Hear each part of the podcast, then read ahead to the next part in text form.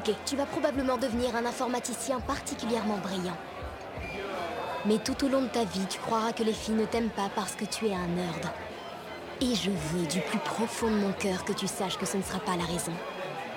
Ce sera parce que tu es un sale con.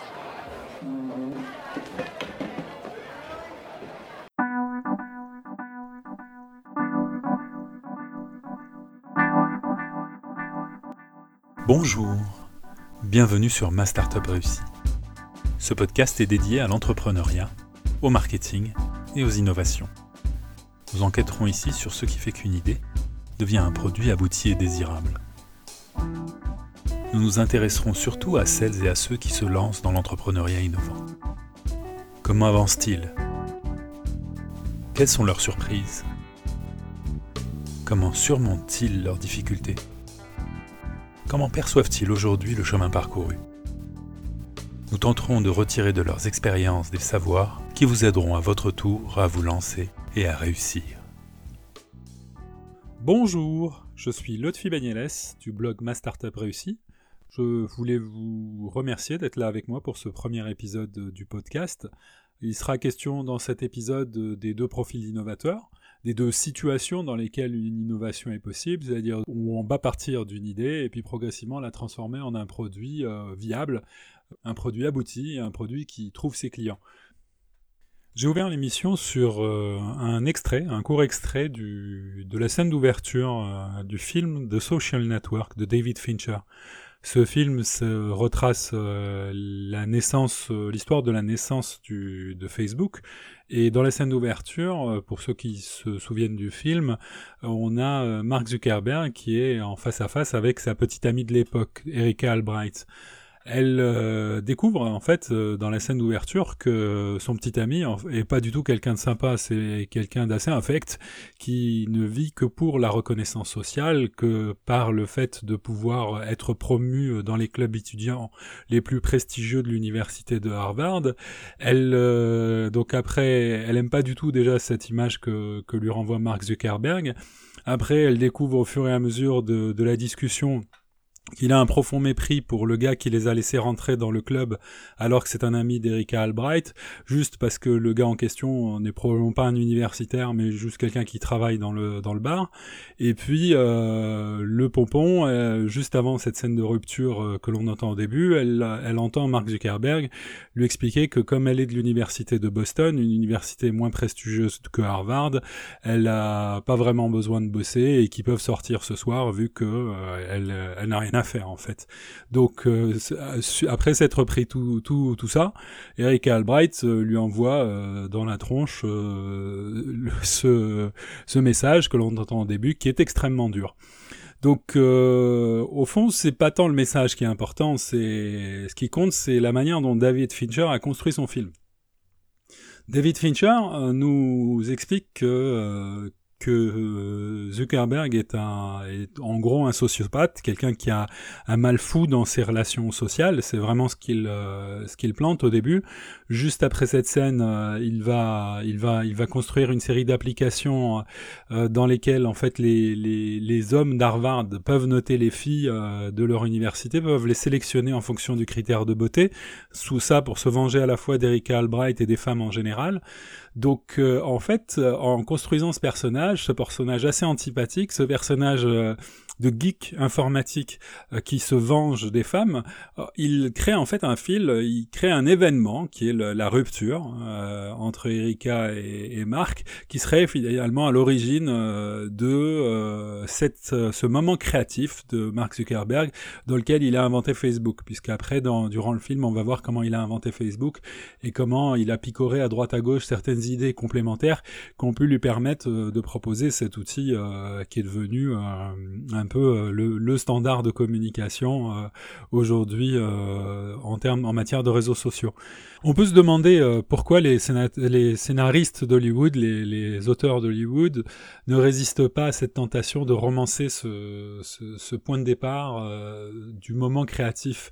C'est euh, c'est toujours pareil finalement dans les films sur Steve Jobs on fait naître le, le moment créatif de, de, de Steve Jobs euh, dans son enfance dans son drame d'enfance dans le fait qu'il ait été abandonné par son père. Et puis on rajoute une couche avec sa rencontre euh, avec Steve Wozniak. Donc il y aurait eu deux étincelles qui ont provoqué la naissance euh, de cette de, de, cette entreprise Apple.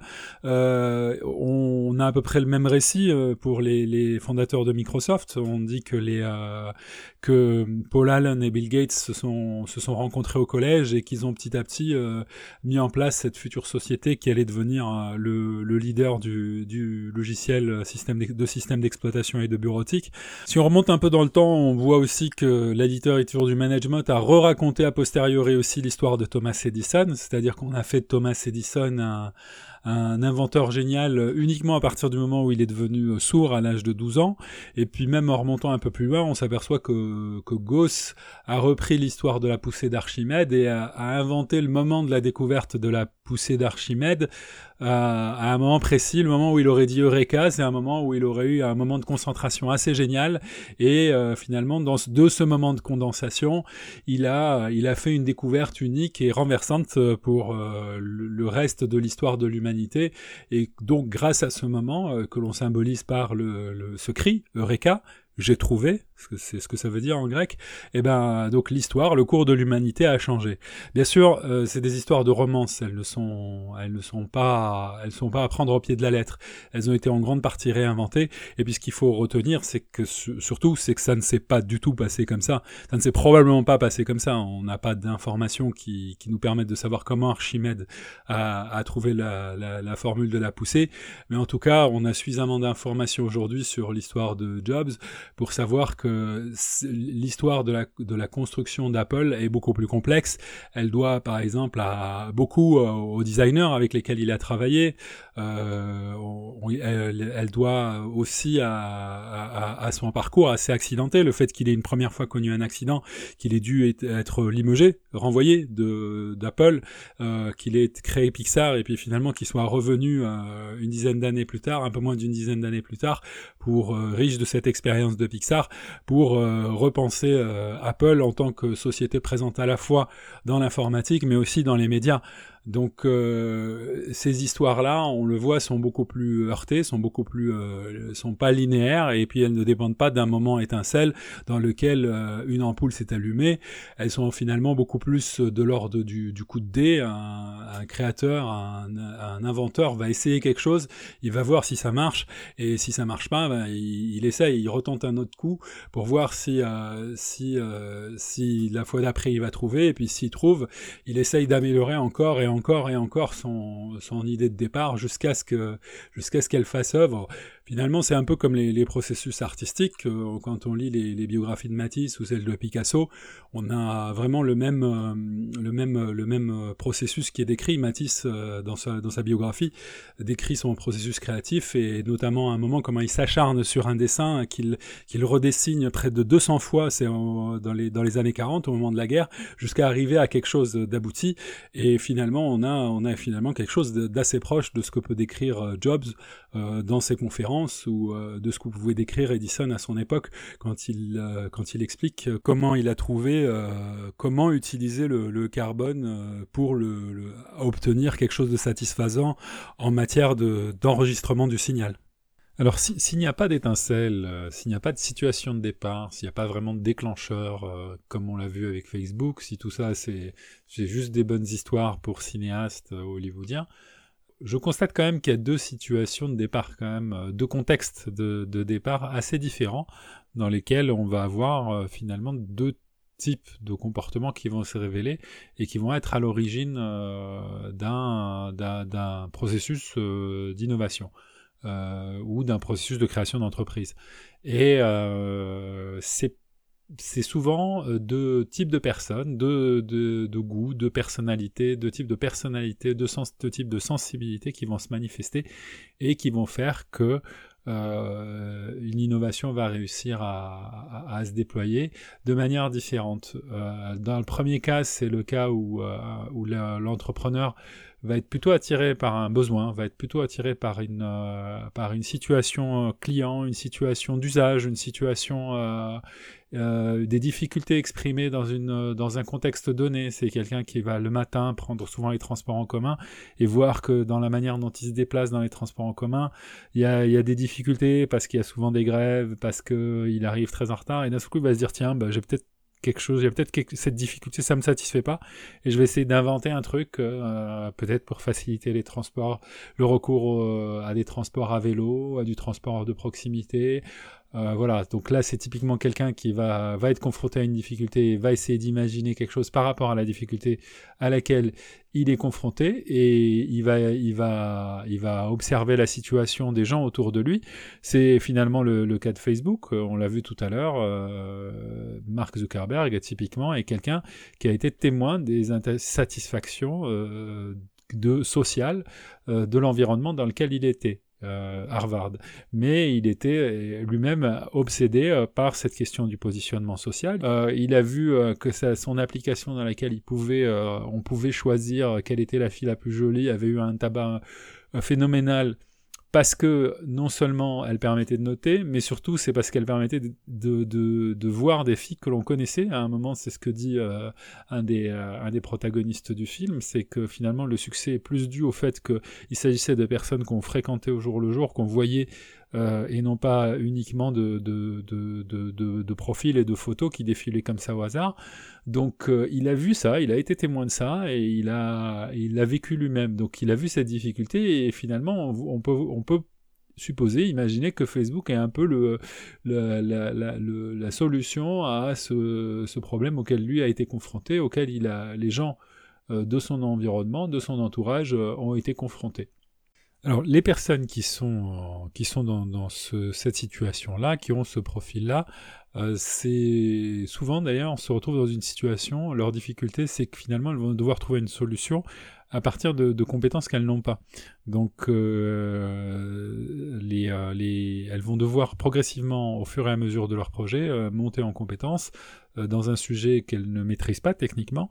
Euh, donc elles vont souvent devoir apprendre, s'entourer de gens compétents et devoir affronter les difficultés liées à, ce type de, projet, à ce type de coordination, de compétences très, différentes, à, de, la découverte de difficultés qu'elles ne, concevaient pas au début, que les choses elles imaginaient certaines choses techniques plutôt simples et finalement elles en découvrent la complexité au fur et à mesure et, euh, euh, finalement le, découragement, quand découragement il y a, le risque de découragement vient souvent de ça, souvent de cette complexité euh, technique qu'elle n'avait pas du tout envisagée à, l'origine et qu'elle et découvre au fur et à mesure. Donc elles, vont avoir un enjeu fort en termes de, montée en compétences et dans le fait de s'entourer aussi de, gens qui, elles, vont pouvoir lui apporter des, euh, les compétences manquantes, mais aussi un cadre dans lequel elles vont pouvoir prendre du recul, essayer de voir ce qu'elles font, euh, si ce qu'elles font a, du sens, euh, dans le fait d'aller se, se, donner des perspectives avec des gens qui peuvent leur en donner. On peut repartir de l'exemple de Facebook d'ailleurs, parce que Facebook c'est exactement ce qui s'est passé, c'est-à-dire que on présente souvent d'ailleurs Zuckerberg comme un geek, euh, comme un gars qui euh, qui aurait euh, qui aurait eu des compétences techniques assez assez fantastiques et que ces compétences techniques associées à son background en, psychologie puisqu'il était étudiant en psychologie, ça a fait Facebook puisque Facebook c'est un outil social euh, qui serait dont la finalité découlerait de sa, compétence de psychologue, de psychologue, et euh, c'est un outil technique, donc euh, ça vient de sa compétence d'informaticien. En fait, c'est pas du tout ces compétences qui ont été en jeu, ces expériences l'ont été beaucoup plus. Donc ça, c'est ce que souligne d'ailleurs David Fincher tout le long du film, et c'est assez réussi. En effet, on voit à quel point les, euh, toute cette dimension euh, de la relation sociale à jouer dans la construction de Facebook, mais de la relation sociale à Harvard euh, et pas uniquement celle de, celle de, de Zuckerberg. Donc on est vraiment dans l'expérience et dans le contexte. Et d'un autre côté, Zuckerberg, lui, a eu à monter en compétence techniquement sur, sur le sujet informatique. Il n'était pas du tout le, le geek, le geek, geek génial que nous décrit Fincher c'était plutôt quelqu'un qui avait fait une première version assez laborieuse et, plutôt inaboutie de, Facebook. Euh, donc son, un, de ses, un de ses premiers associés l'a d'ailleurs euh, dit que la, solution était euh, assez inaboutie au démarrage. Et ensuite, il a recruté une équipe de gens extrêmement compétents qui, eux, ont permis à la solution de devenir ce qu'elle est devenue par la suite, hein, une solution robuste qui a pu petit à petit être basculée dans d'autres universités, à commencer par Stanford, euh, et puis euh, et puis Columbia, etc., etc. Et euh, mais cette compétence donc euh, technique, il ne l'avait pas euh, Zuckerberg. Il a, il avait juste la compétence nécessaire euh, pour faire finalement une première version minimale du produit, qui lui a permis ensuite de rebondir et de, et de en s'appuyant sur Saverine, sur la personne qui l'a financé et les ingénieurs qu'il a recrutés, ça lui a permis finalement lui de, de monter en compétence, de gérer progressivement, d'apprendre à gérer progressivement une équipe. Euh, et d'apprendre à s'entourer euh, de, gens qui, le, qui, le, qui, qui, ont, qui ont pu l'accompagner, euh, comme Peter Thiel. voilà, et donc en fait, typiquement, Mark Zuckerberg est dans ce cas de figure, c'est-à-dire que c'est quelqu'un qui a d'abord découvert l'idée parce qu'il était dans un contexte, et ensuite il s'est occupé de monter en compétence, de s'entourer des gens et de sortir le produit. Deuxième profil d'innovateur, c'est ça va être en fait l'inverse. C'est quelqu'un qui va, lui, ne va pas partir du, euh, de, la, de la situation. C'est quelqu'un qui a souvent une compétence technique euh, forte et euh, qui est liée à son expérience professionnelle précédente, qui est liée à ses goûts, qui est liée à ses passions. C'est quelqu'un qui, qui aime la photo, donc il va vouloir se lancer dans la photo. C'est quelqu'un qui a travaillé dix ans dans le langage Java et qui va faire quelque chose forcément dans ce langage-là. c'est quelqu'un qui a un goût pour les, euh, la restauration, les restos de chef. J'ai moi-même connu un, un, créateur d'entreprise de, la food tech euh, qui avait un goût très prononcé pour les, les bons repas, les, euh, les, grands restaurateurs et qui a créé une entreprise qui a innové de ce côté-là, c'est-à-dire du côté de, du fait de créer des, une expérience qui se rapproche de, de celle des grands chefs. En fait, il a, il a, il a cherché à simplifier, à donner des possibilités supplémentaires aux grands chefs de, de, de faire connaître leur savoir. Euh, voilà, et là typiquement on a affaire à des gens qui ont une compétence et qui vont chercher à la mettre en avant.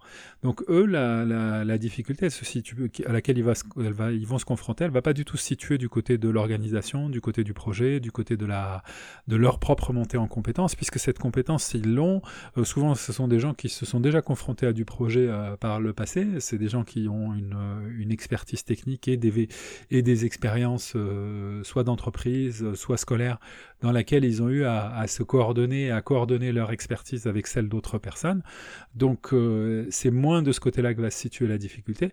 Par contre, elle va vraiment se situer dans le fait de, s'assurer que ce qu'ils font euh, sert vraiment à quelqu'un. Et là, euh, c'est un gros enjeu, puisque très souvent, les gens qui partent dans ce schéma-là développent des solutions qui sont soit complètement à côté de la plaque en termes de, besoins et d'usage clients, c'est-à-dire qu'ils font quelque chose dont personne n'a besoin, et euh, ou alors euh, ils vont euh, ils vont développer quelque chose de, très gros qui partait bien d'une difficulté, mais qui n'avait pas du tout dont la dont la réponse en fait qu'ils apportent passe à côté ou traite le problème de manière trop générale ou et en fait ne permet pas de, de trouver des, utilisateurs. Donc l'exemple le plus connu de ce point de vue-là, c'est celui de d'IMVU typiquement le, Lean Startup est, construit, tous les enseignements du Lean Startup sont construits pour ce type de, personnalité-là. C'est un enseignement qui est quand même très basé sur, euh, sur des gens qui ont une expertise technique et on dit attendez, avant de démarrer, avant de faire votre truc, euh, faites-le à minima, faites-en le moins possible et euh, allez d'abord vous assurer que vous, allez, du côté du client et essayer de trouver un usage euh, pour euh, l'idée que vous êtes en train d'imaginer, mais faites-en le moins possible. Donc en gros, on explique à des gens euh, qui ont le, deuxième profil, celui du, du, maker, de celui qui aime faire, on lui dit essayez de basculer vers le, le premier profil. Et alors là, oui, l'exemple le plus caricatural, c'est celui de Eric Rice, le, celui de la personne qui a écrit donc le Lean Startup, le livre Le Lean Startup. Il avait avec ses trois, ses deux associés créé une société, IMVU, qui avait euh, elle-même euh, recruté ses ingénieurs. Euh, c'était des gens extrêmement compétents, c'était des gens qui avaient des expertises très complémentaires et qui, qui s'étaient lancés dans la création d'une, d'une, d'un, réseau social en, en, 3D, dans un univers 3D.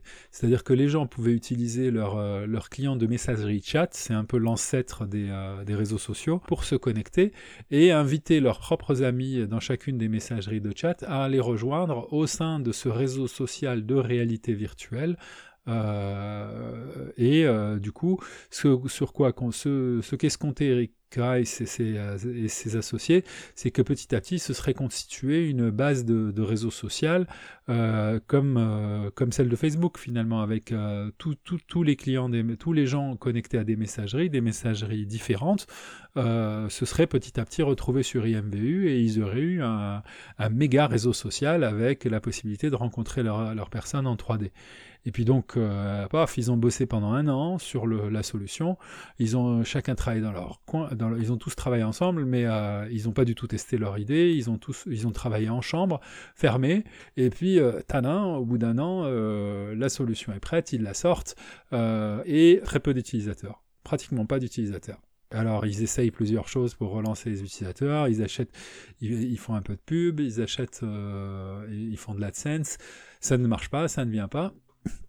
Résultat, euh, ils se demandent bien qu'est-ce qui peut se passer et ils font des tests. Et euh, dans un de ces tests, tu, auprès d'une adolescente, ils regardent, ils font un, travail d'ethnologue, hein, ils, ils, la regardent manipuler, euh, créer son compte IMVU euh, et euh, inviter tous ses camarades euh, de sa messagerie de chat à la rejoindre sur IMVU et elle bloque au moment où il s'agit d'importer euh, sa, liste de, de camarades euh, d'IMVU, de son messenger vers, euh, vers IMVU. Elle leur dit J'ai pas du tout envie que mes camarades me voient dans un environnement de réalité virtuelle, c'est trop bizarre votre truc.